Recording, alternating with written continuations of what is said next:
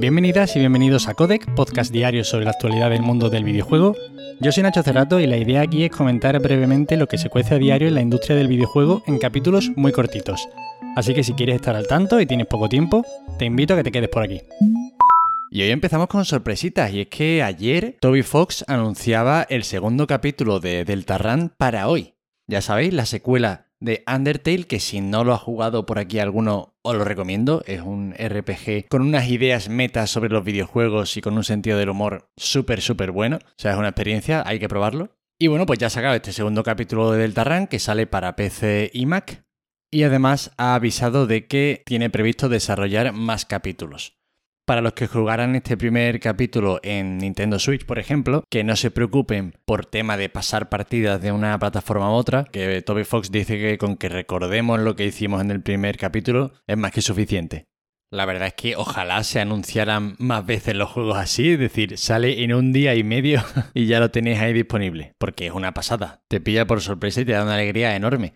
Aclarar que el juego no está ambientado en el mismo universo que Undertale, aunque sean la misma tipografía y pueda parecer desde fuera que tiene que ser una continuación o algo de eso, no. Y bueno, que hay que estar siempre atento a lo que hace Toby Fox, que es un creador muy interesante de esta industria. Nintendo trabaja en un nuevo mando para la Switch y esto podría estar relacionado quizás con una futura inclusión de juegos de Nintendo 64 para el online de Switch. Se ha filtrado el registro de un nuevo periférico en la Federal Communications Commission, la FCC, el registro de este periférico debía ser secreto durante los próximos seis meses, pero ha salido a la luz. La cosa es que el código de registro es HAC043 y justo el anterior fue HAC042, que fue el mando de la Super Nintendo, y luego vinieron juegos de la Super Nintendo al catálogo de Switch Online. Esa es la línea que estamos trazando para unir los puntos y creer que quizá con este nuevo mando vengan juegos de Nintendo 64. Ojalá, porque desde luego la Nintendo 64 está cargada de clasicazos que jugarlos en una portátil como la Switch pues sería es que sería la leche, ojalá. Probablemente hasta dentro de seis meses que acabe este periodo de confidencialidad, Nintendo no diga nada al respecto. Pero bueno, ahí queda el registro y hablamos dentro de medio año, a ver qué ha pasado.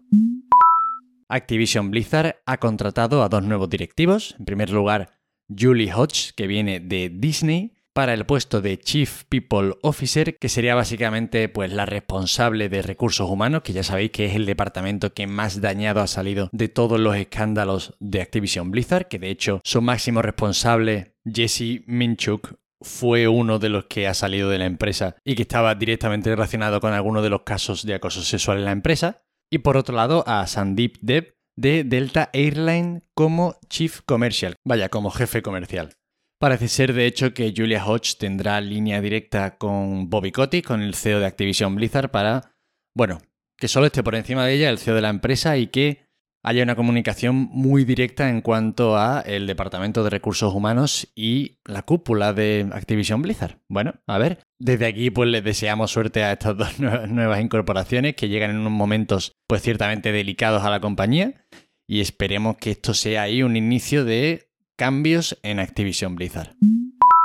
Y seguimos hablando de fichajes y es que Sony ha contratado a Kichiro Urata, que era el director de Capcom en Estados Unidos y en Europa, casi nada, como responsable de los acuerdos entre los socios de PlayStation en Japón y el resto de Asia. Es que si os digo el título del puesto de trabajo os quedáis locos porque es vicepresidente senior y jefe de Japan Asia Partner Development and Relation Division. Os quedáis igual probablemente. Esta tarea que va a realizar es la que antes llevaba a cabo Japan Studio. Se guarda un minuto de silencio siempre aquí por Japan Studios. Y bueno, este señor ha estado trabajando en Capcom precisamente en una década compleja porque Capcom ha pasado de ser una compañía que estaba pasando momentos delicados a estar, a estar sacando una cantidad de muy buenos títulos alucinante y a una velocidad bastante impresionante. ¿eh? Recordamos que en los últimos años han salido pues Resident Evil 2 Remake, Devil May Cry 5, que ha salido también estupendo, el Monster Hunter World, que es espectacular, es un juegazo. Y bueno, a mí este tipo de contrataciones la verdad es que me alegran un poco porque me da la sensación de que Sony realmente puede seguir preocupándose por el desarrollo japonés, porque a mí me daba mucha pena que Sony se occidentalizara más de la cuenta, porque me gustaban muchísimo los estudios japoneses, Aún seguimos sin saber qué es de Fumito Ueda y sin saber si está trabajando en algo. Pero bueno, confío en las palabras de Herman Hals, que es el responsable de PlayStation Studios, que parecía muy seguro al decir que bueno, que Sony es una compañía japonesa y que es importante su legado. Así que espero que lo cuiden y que sigan apostando por el desarrollo japonés. En fin, una incorporación interesante que ha realizado Sony. Y estas son todas las noticias de hoy. Espero que os hayan resultado entretenidas. Recordaros que desde hoy se puede probar la beta de Age of Empires 4. Basta simplemente con que a través de la aplicación para insiders de Xbox solicitéis el acceso. Quieren probar que aguanta bien el sistema metiéndose mucha gente ahí. Y recordaros también que ayer salió Eastward, que puede ser muy interesante para este fin de semana.